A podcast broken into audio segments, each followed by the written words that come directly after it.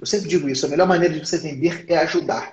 Outra dica valiosa em contador, contadora, que ele fez e que tem pouco contador que faz. Meu amigo, minha amiga, você tem que abrir tua boca e falar, eu sou contador. Você tem uma empresa? Eu sou contador, posso te ajudar nisso, nisso, nisso. Você não pode ter vergonha. É, é curioso saber, e eu, eu, posso apostar que você que está me ouvindo, talvez isso aconteça com você. Eu posso apostar que na tua rede de relacionamento, na tua rede de amigos, tem gente que não sabe que você é contador.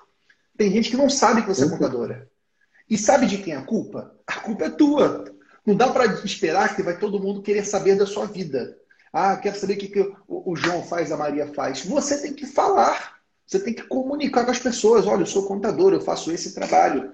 Então, um, um, um detalhe que ele falou, lembra que ele falou: montei meu escritório, peguei os contatos que tinha no meu telefone e comecei a fazer uma abordagem ativa.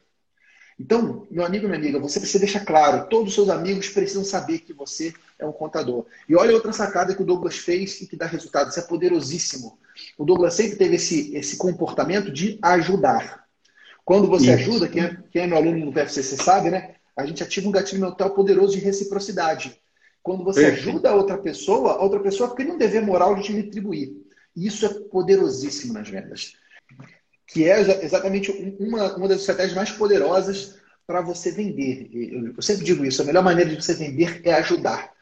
É você, se você vender para alguém, é você não colocar, especialmente serviços contábeis, tá? Que são um serviço chato. É difícil você ter alguém querendo comprar contabilidade. Nossa, hoje eu estou com a vontade de comprar uma contabilidade.